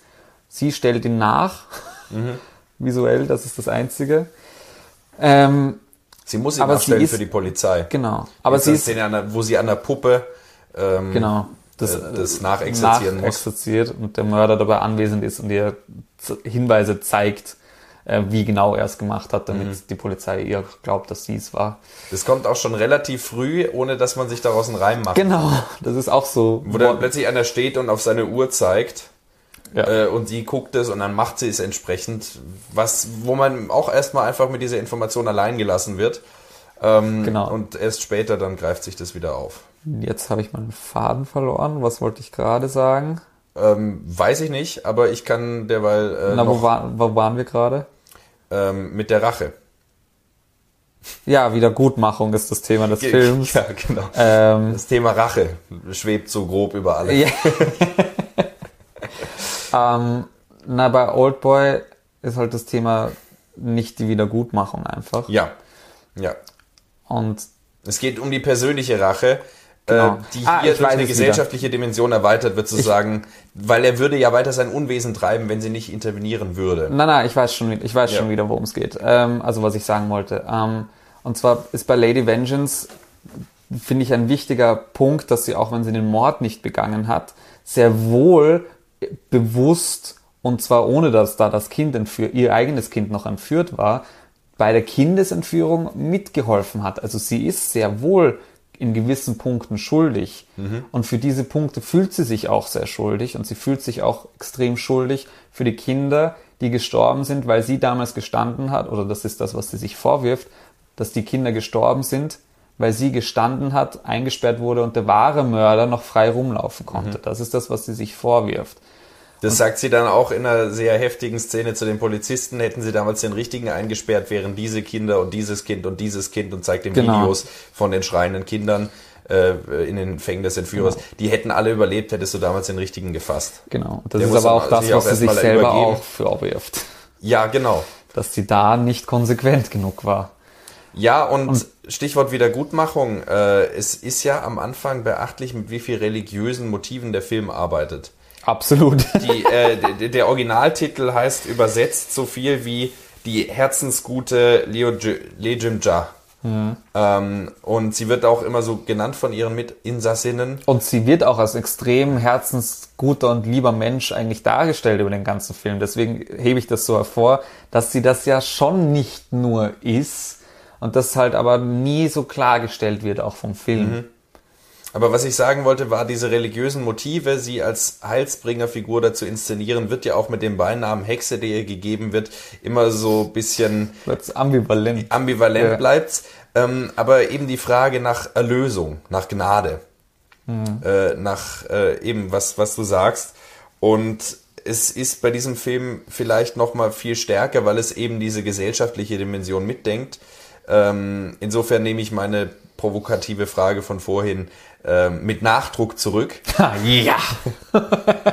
ähm, äh, durch diese gesellschaftliche Dimension, also wenn sich da zwei äh, Schulfreunde irgendwie gegenseitig angreifen, auch wenn da andere Personen mit reingezogen werden, ist es doch ein Kampf im Privaten. Und hier geht's ja um mhm. gesellschaftliche, gesellschaftliche Dinge. Ähm, und da ist, wird ja dann eben auch, wenn die dann die Eltern da sitzen, ihnen die Aufnahmen von ihren heulenden Kindern gezeigt werden, sie dann fragt, wollen wir den jetzt umbringen oder wollt ihr ihn der Tretmühle der Justiz überlassen? Mhm. Ähm, die, die Frage nach Selbstjustiz und so weiter und die Frage nach dem Unterschied zwischen Recht ja. und Gerechtigkeit. Ja. Und da gibt's ja auch eine Mutter von diesen ganzen, ich glaube, es sind fünf Kinder oder sowas, die mhm. umgebracht. Also es sind, glaube ich, zehn Eltern, die dort sind oder zwölf. Und eine Mutter sagt, na ja, aber es ist ja trotzdem nicht rechtens, dass wir, dass wir ihm jetzt da was antun. Wir sollten ihn schon der Polizei übergeben. Und diese eine Stimme wird sofort von allen übertönt mhm. und klein gemacht. Und das ist, das ist schon, finde ich, sehr bemerkenswert in dem Film. Gerade, vielleicht ist das auch mit ein Ding, das mich sehr zum Nachdenken dann angeregt hat auch ähm, diese zunehmende Selbstjustiz, die wir auch in unserer Gesellschaft immer mehr sehen, was Cancel Culture mhm. und solche Dinge angeht. Und weiß ich nicht. Missbrauchsvorwürfe gegenüber einem Schauspieler oder gegenüber weiß ich nicht wem und der findet nie wieder irgendeinen Job, obwohl gerichtlich davon. noch nicht mal irgendwie abgesichert wurde, ob was dran ist an diesen, ja. an diesen Anschuldigungen. Prävention im schlimmsten ja. Sinne des Wortes. Na, eigentlich ist es, es ist eine Art von Selbstjustiz. Ja, genau. Absolut. Und das hinterfragt der Film schon stark. Mhm. Und ähm, ja, mit so Begriffen wie nihilistisch um sich zu werfen, ist ja immer die Frage, ob das dann so äh, fruchtbar ist, aber eher ähm, ein Oldboy vielleicht. ja, aber hier ist es ja, finde ich, diesen Kontrast so bemerkenswert zwischen ähm, der anfänglichen äh, Heiligkeit von ihr und es, mhm. da ist dann auch ein, der, der Gefängnispriester, mit dem sie konfrontiert wird und diesem, was ist das, Panacotta, so ein weißer Kuchen oder irgend sowas? Äh, Tofu. Tofu, um Gottes Willen. Das, was er, was, was er ihr da am Anfang bringt, ist Tofu. Das am Schluss ist ein Kuchen. Ach so. Okay. ähm, also es geht um so weiße Nahrungs, Nahrung, die irgendwie so als Symbol der Reinheit verzehrt werden soll. Reinigung, ja. Reinigung. Und äh, das wird am Anfang dann auch schon so äh, eingeführt und sie lehnt dann den Priester ab und so weiter und geht dann ihren eigenen Weg. Ähm also man merkt schon, wie nahe auch mit den, mit den Themen des Films, die, er narrativ erzählen will, auch mit der Motivik schon so viel dran ist in ja. den Filmen. Aber das wirklich in allen drei. Dem Film würde ich nämlich zum Beispiel auch nicht vorwerfen, dass er unbedacht mit äh, ästhetischen Spielereien ja. umgeht. So, da hat er schon Oldboy gemacht, da weiß er genau, was er tut. Ja, voll. Ähm, das merkt man schon, die Reife, die er durch Oldboy dann entwickelt hat, zieht sich in Lady Vengeance dann weiter ja. durch. Deswegen, also vielleicht ist es das, was mich so krass an den auch bindet, weil er so stark inszeniert ist wie Oldboy, finde ich, und von der Geschichte her halt nochmal tiefer geht. Einerseits auf für mich der emotionalen Ebene, andererseits auf dieser gesellschaftlichen Dimension, die sich auftut. Ja, und dass man jetzt immer nicht, was ist jetzt besser Ding, äh, äh, da, da sich drum, äh, drum rum äh, hangelt. Na, aber ich habe das Gefühl, Ja, ja. ich muss mich vor dir Nein. argumentieren dafür. Nein, nein, nein, es ist, es ist vielleicht einfach nur eine persönliche Sache. Da hatten Ja, wir ja voll, eh schon mal drüber gesprochen, dass wenn man einen Oldboy mit 13 sieht und dann ist, ist der halt im Herzen schon drin und ist dann nur schwer wieder rauszukriegen. Vielleicht ist es auch diese Dimension. Denke ich auch für viele, äh, dass ähm, die meisten vermutlich nicht wie du die Filme in der Reihenfolge geschaut haben, wie sie rausgekommen sind, sondern die nicht kennen Oldboy ja. und dann bei Interesse guckt man sich mal die anderen zwei an. Das ist vermutlich der Regelfall. Deswegen hält der sich vielleicht auch auf Platz eins. Das kann gut sein. Ähm. ja. Ich meine, es ist auch so derjenige, der, der am, am ehesten an Filme von Tarantino auch erinnert und weiß ich nicht. Ja, auf jeden Fall. Das Ähm, trifft auch voll dein, dein Tarantino, Gebiet. Also Ja. Oldboy, Oldboy trifft am ehesten deinen Reiznerv, glaube ich. der Reiznerv. ähm, ja, aber äh, Stichwort Gerechtigkeit. Also worauf ich hinaus wollte, der Kontrast zwischen ähm, dieser, diesem heiligen, unbefleckten, reinigenden am Anfang und am Schluss ähm, dieser Unerfüllbarkeit, weil der Racheakt ist vollzogen und sie sind dann da schön am Käffchen trinken danach und so und sitzen da alle mit so einer gewissen Grundanspannung. Und dann sehen wir sie in einer doch verhältnismäßig langen äh, Epilogszene, wo sie ähm, sich mit ihrer eigenen noch nicht äh, eingetretenen Erlösung äh, konfrontiert und ihre Tochter ihr dann in der Vision erscheint und es schneit und ähm, sie gräbt verzweifelt ihr Gesicht in diesen Kuchen der Reinheit. Ach, das ist für dich eine Vision gewesen? Ja, die Tochter ist doch wieder in Australien. Nein, noch nicht, aber sie fliegt gleich. Okay. Also ich Ähm, habe das, ich meine, vielleicht, vielleicht, Naja, so wie sie, wie sie ähm, äh, den, den Jungen gesehen hat, der damals gestorben ist, den sieht sie auf der Toilette, Mhm. dann macht sie sich eine Zigarette an, dreht sich um, da sitzt ein Junge und raucht, der dann plötzlich zum Erwachsenen wird, das ist auch eine Vision. Und im Unterschied dazu ist aber in, in, in der, und das ist jetzt wirklich interessant, weil ich habe das ganz anders interpretiert. Okay. Witzig. Na, da ist nämlich auch der andere Junge dabei aus der Bäckerei, der auf sie steht. Ja, der im Hintergrund steht. Genau, der im Hintergrund steht. Der geht zwar, also ich kann mich nicht mehr genau dran erinnern. Ich glaube nicht, dass er mit der Tochter per se ähm, interagiert. Das stimmt. Aber ich habe das, ich habe das so interpretiert, dass sie sagt, okay, ihre Tochter fliegt jetzt und sie lauft nach Hause, um vielleicht noch ihre Tochter zu sehen und die Tochter läuft ihr entgegen. So hätte ich es interpretiert. Aber es macht Wenig Unterschied für das, was die wenig Szene aussagt. Unterschied dafür, ja. Aber äh, Und eben, es fehlt, es fehlt die Erlösung am Ende. Und äh, Okay. Al- Albert Camus hat gesagt, äh, Gerechtigkeit ohne Gnade ist nichts anderes als Unmenschlichkeit. Mhm. Und diese Gnade, die er auch einfordert in Lady Vengeance, wenn er da sitzt und sie nehmen ihm dann teilweise den Knebel aus dem Mund, bevor sie ihm dann die Axt in die Schulter hacken und fragen ihn warum. und fragen ihn und wo er dann auch sagt, ich bin auch nur ein Mensch und mache Fehler und so weiter. Und diese Angst in seinen Augen, natürlich sind die Sympathien hier klarer verteilt als äh, noch in Mr. Ja. Vengeance. Aber ähm, es gibt doch auch diesen Moment des Zögerns und man ist nicht mit dieser, mit dieser Satisfaktion ähm, beglückt, mit der man bei einem Kill Bill zum Beispiel. Weil es ethisch Gewalt- trotzdem noch gegen alle, ja, weil es, weil es ethisch gegen alle äh, Gerechtigkeit eigentlich verstößt. So Ja. nach unserem Moraldenken sollte er der Polizei übergeben werden und dann erhält er seine gerechte Strafe. Ja, Für, auch für das, was er getan hat. Da ist Kill Bill, trotzdem kann man sie nachvollziehen, dass trotzdem tun. kann man es nachvollziehen, genau. Und da ist Kill Bill eben vielleicht einfach zu, zu sehr auf das, auf diesen klassischen Revenge-Arc gedrillt, dass, dass Uma Thurman halt einfach, ja, die leidtragende Figur ist, mit der wir absolut ähm, d'accord sind, die ja selber auch nicht ähm, moralisch in die graue bis schwarze Zone gerückt wird. Der Film funktioniert ja auch nach einer ästhetisch-filmischen Logik, während hier äh, in Lady Vengeance ganz bewusst eine ethische Dimension mit eingewoben ist, Ja, die voll. wir bei Kill Bill nicht haben. Genau. Und ähm, deswegen eben, es, es findet, und das, das meinte ich vorhin, diesen Kontrast, äh, am Anfang diese, diese Seelenreinigung, am Schluss die Unmöglichkeit. Also fast so wie in Dogville eigentlich von Lars von Trier, wo auch äh, eine, eine Heilsfigur, eine fast Jesusgleiche Figur inszeniert wird und dann kommt am Schluss Bruch und Rache und äh, alle Hoffnung und alles Licht, was man eigentlich irgendwie hatte, wird da dann sozusagen auch wieder ähm, in der Enttäuschung, die man der Figur gegenüber entgegenbringt, dann zunichte gemacht. Das finde ich einen interessanten Aspekt. Ich finde das nämlich ein bisschen anders. Also mhm. ich sehe da auch den Schluss dieser Trilo Trilogie oder von Lady Vengeance eine Spur anders. Ähm, da würde ich vielleicht ein bisschen nochmal auf die, diese Wiedergutmachung eingehen, der, der, um, der, um die es für mich da geht in dem Film. Weil ähm, die Lady Vengeance ja eben für das, was sie doch angerichtet hat, halt die Wiedergutmachung sucht. Deswegen ermöglicht sie ja auch den Familien ihre eigene Rache mhm. zu wählen.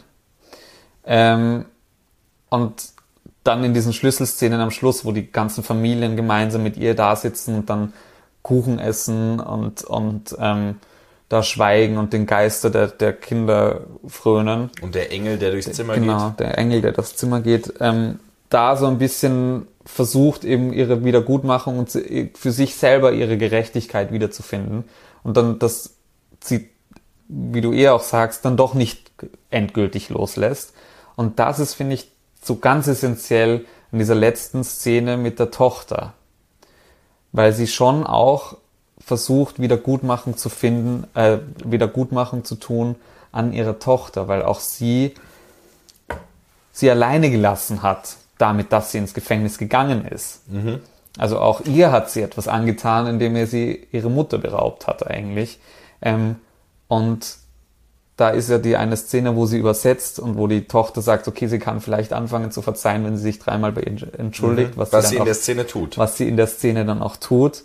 Und dann am Schluss, ich weiß nicht mehr genau die Worte, aber am Schluss dann doch eben von der Tochter, dadurch, dass sie ihr den Kuchen reicht und ihr anbietet, das zu essen und sie im Gegensatz zum Anfang des Films diesen Kuchen verschlingen will, ja, ähm, das Angebot annimmt, mhm.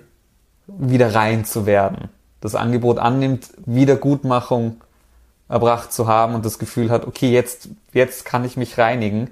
Und da eben schon, ich, wie gesagt, dadurch, dass, dass die Tochter da selber nochmal zur Mutter auch will und das, das ganze Gespräch da am Schluss ist für mich ein Zeichen schon dafür, dass die Tochter, wenn nicht vollkommen, aber ein bisschen verzeiht. Mhm. Und ein bisschen ihr der Lady Vengeance zugesteht, dass sie Wiedergutmachung geleistet hat. Vielleicht ist es beides ein bisschen.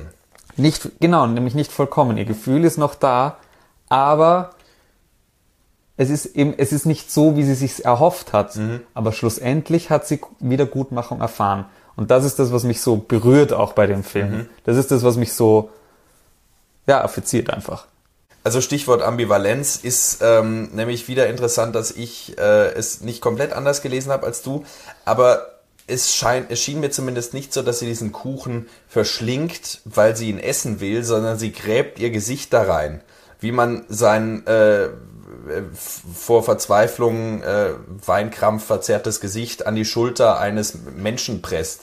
So, ja, ja, schon, sie, schon sie, diese Gier nach dem, okay, sie hat jetzt ein Stückchen, sie isst ja auch am Anfang noch ein kleines Stück mhm. und dann hat sie dann, dass sie, das ist das erste Mal, dass sie wirkliche Wiedergutmachung erfährt, wo sie gedacht hat, dass sie die Rache an dem, an dem Mörder eigentlich, dass, dass sie das den Familien äh, ähm, ermöglicht, mhm. eigentlich die Wiedergutmachung bringt, was es nicht getan hat, und dann dieses Stückchen von ihrer Tochter kriegt und dann plötzlich merkt, was das mit ihr macht und dann mhm. das, eh wie du sagst, verschlingt, möglichst schnell, möglichst viel davon haben möchte.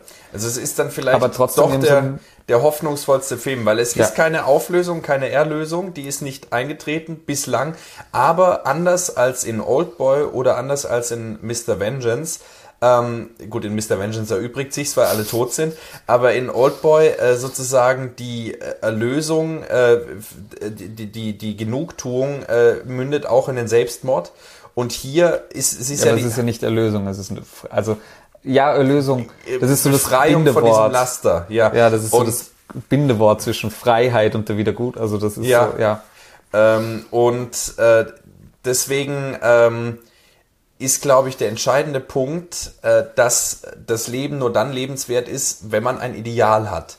und alle Protagonisten hatten ein Ideal und je nachdem, wie dieses Ideal ausfiel, haben sie, wenn sie es erfüllt hatten, Leere gespürt und gemerkt, okay, ich kann mich jetzt auch umbringen. Mhm. Sie bringt sich nicht um, weil sie die Möglichkeit hat, ein neues Ideal zu entwickeln, nämlich ihre Tochter und auf die Weise sich von dieser Besessenheit äh, loszulösen hin zu einer Tätigkeit oder hin zu einer Beziehung, die wirklich erfüllend ist. Es ist auch, das ist ein Aspekt, den ich noch gar nicht gesehen habe. Es ist nämlich dann genau mit dem, was du sagst, der Moment in allen drei Filmen, der eine Moment ganz am Schluss, wo es nicht mehr um Rache geht. Mhm. Und das ist der Hoffnungsschimmer. Der Moment, wo sie sich von diesem gesamten Rachethema abwendet und sagt, stop. Mhm. Das ist der Moment. Nachdem sie ihre Waffe auf die Leiche geschmissen hat und sozusagen auf die Weise dann auch damit abgeschlossen hat. Genau. Und ja, so gesehen äh, schließt sich da wirklich auch ein Kreis, unabhängig davon, wie intendiert der ursprünglich war. ähm, und ich finde, das ist, ist, auch extrem fruchtbar, die drei Themen, äh, drei Filme als, als eins zu betrachten. Also mhm. ob intendiert oder nicht, das ist, da gewinnt man schon noch viel raus auch ja. Im Zusammenspiel. Aber ich denke, dann haben wir die drei Filme so, so gut es ging zu charakterisieren versucht und hoffentlich mit dem einen oder anderen Impuls für Sie und euch da draußen. Ähm, und äh, bitte, bitte anschauen, so wie immer. Mhm. Und in diesem Sinne verabschieden wir uns. Ja, magst du noch was sagen? Hast du noch? Nee, ich hätte jetzt Tschüss gesagt. tschüss. tschüss. Und lacht lieber mit der Welt. Worauf spielst du jetzt? Nicht alleine weinen. Ach so, stimmt. Inclusio. Das habe ich jetzt verkackt. Dann sag das Zitat nochmal und dann machen wir, machen wir Outro. Dann ist es cool. genau, also lache mit der Welt. Ah, na bitte, mach's richtig. Ach, Entschuldigung. Lache und du lachst. Lache und dann lacht ihr mit der Welt. Lache. Weine und dann weinst du allein. So. Nein, nein. La lache und die Welt lacht mit dir. Weine und du weinst allein. So geht's. Ja. Das wäre das richtige Zitat gewesen. Die siebte Kunst. Der Filmpodcast mit Timo Bertolini und Jonas Nicolai.